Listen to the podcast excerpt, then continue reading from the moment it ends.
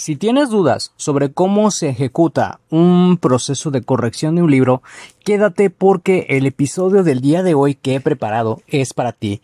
Mi nombre es Checo Martínez y esto es Vivir de Escribir.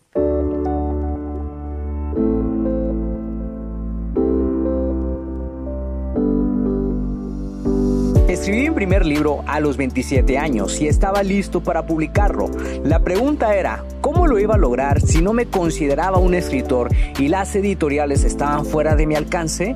He creado este podcast para darte las respuestas que necesitas y las estrategias para lograrlo y asimismo compartirte mis fracasos, aprendizajes y éxitos como autor publicado y emprendedor. Si tienes un mensaje que compartir con el mundo y quieres convertir tus conocimientos, ideas e historias en un libro que la gente lea, sígueme mientras construyo una vida de la escritura. Mi nombre es Checo Martínez y bienvenidos a Vivir de Escribir. Fíjate que durante estos últimos días he seguido trabajando en las correcciones para la nueva edición de Secretos del Pasado que próximamente voy a lanzar y la verdad estoy muy emocionado. Me ha gustado mucho la manera en la que van quedando los los nuevos textos, existe más congruencia en todas las tramas y las pistas que voy arrojando a lo largo de la historia, porque como sabes es una, es una historia de misterio mezclada con elementos sobrenaturales. Y yo siempre tuve claro que más que una historia de misterio sobrenatural, quería crear personajes memorables con los cuales los lectores pudieran identificarse y algunos personajes eh, que he creado tienen un poco de mis vivencias, por ejemplo, cosas como las que viví cuando estuve en Chicago, un tiempo atrás, entre 2016 y 2017. Creo que cuando te involucras en una cultura ajena que no es la tuya y aprendes muchas cosas nuevas, eso lo puedes incluir en la vida de tus personajes, como el caso de Warren, de Ryan y de Tyler, y creo que hasta de Ta, de, perdón, de Sophie, Sophie Barnes, que es uno de los personajes más emblemáticos de toda la historia. Y en Secretos del Pasado se desarrollan muchas tramas que en un momento determinado hacen que el lector comience a formularse sus propias teorías. Y eso es básicamente como que mi objetivo escribiendo esta historia. Y la verdad, te soy sincero, fui un poco cruel con, con, los lectores porque me tardé casi ocho meses en lanzar el misterio de la máscara. Y creo que cuando se trata de crear un puente entre un libro y otro libro debe ser lo más rápido posible para poder lanzar la parte que sigue, para que los lectores también eh, sepan y vayan ahí como que eh, conociendo cuál es la frecuencia con la que tú también lanzas tus propios libros. Pero en el caso de Secretos del Pasado y las correcciones, me he dado cuenta de muchas, muchas cosas, como por ejemplo el lenguaje para escribir ha ido evolucionando con el paso del tiempo pero la verdad es que el texto está quedando tan maravilloso que, nunca me había sentido tal como me siento en estos momentos.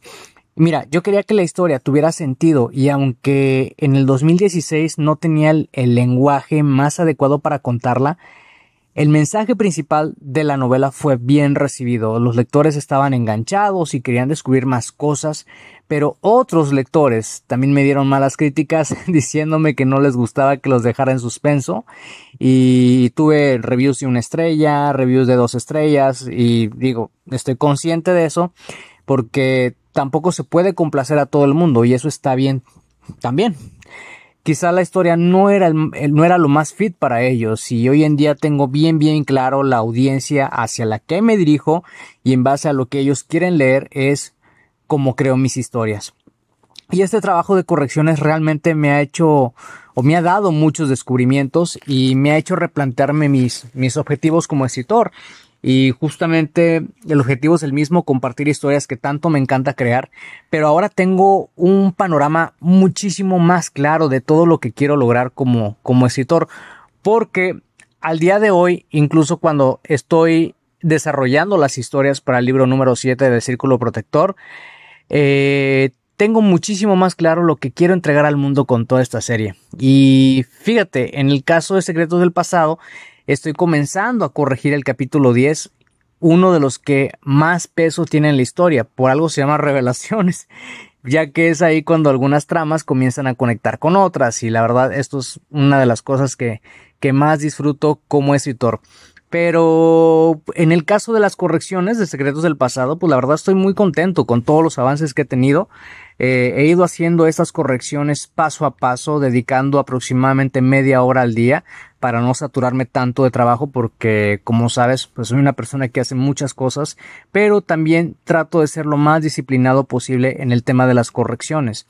Sí, trato de corregir dos escenas por día porque son, son escenas extensas, pero soy sincero, es algo que había postergado durante mucho tiempo lanzar una nueva edición de Secretos del Pasado pero pues como dicen, por algo pasan las cosas. Pero si de verdad eh, he aprendido mucho en estas últimas semanas es que a pasos pequeños o a golpes pequeños se derriba un roble. Y esto también sucede cuando uno quiere lanzar una nueva edición de su libro, como en mi caso, con Secretos del Pasado. Y uno de los aprendizajes que más me ha hecho ruido, ¿sí? O que más eh, me ha encantado es que incluso dedicándole poco tiempo al día puedo avanzar de una manera en la que me siento súper cómodo. Y creo que la verdad, este fue el mejor momento para hacerlo. Porque hay una frase que dice, cuando uno pone la acción y la intención, el universo pone los resultados. Y los resultados, cuando tú trabajas en un proceso de correcciones, se traducen, por ejemplo, en tener un mejor vocabulario para comunicarte con los lectores, aprender palabras nuevas, en el caso de si vas a estar usando un sinónimo para una palabra que repites tanto, eh, incluso algunas personas me lo han dicho, que mi manera de comunicarme con las personas ha cambiado. Me dicen, es que hablas con mucha propiedad. Y yo, es que no me doy cuenta.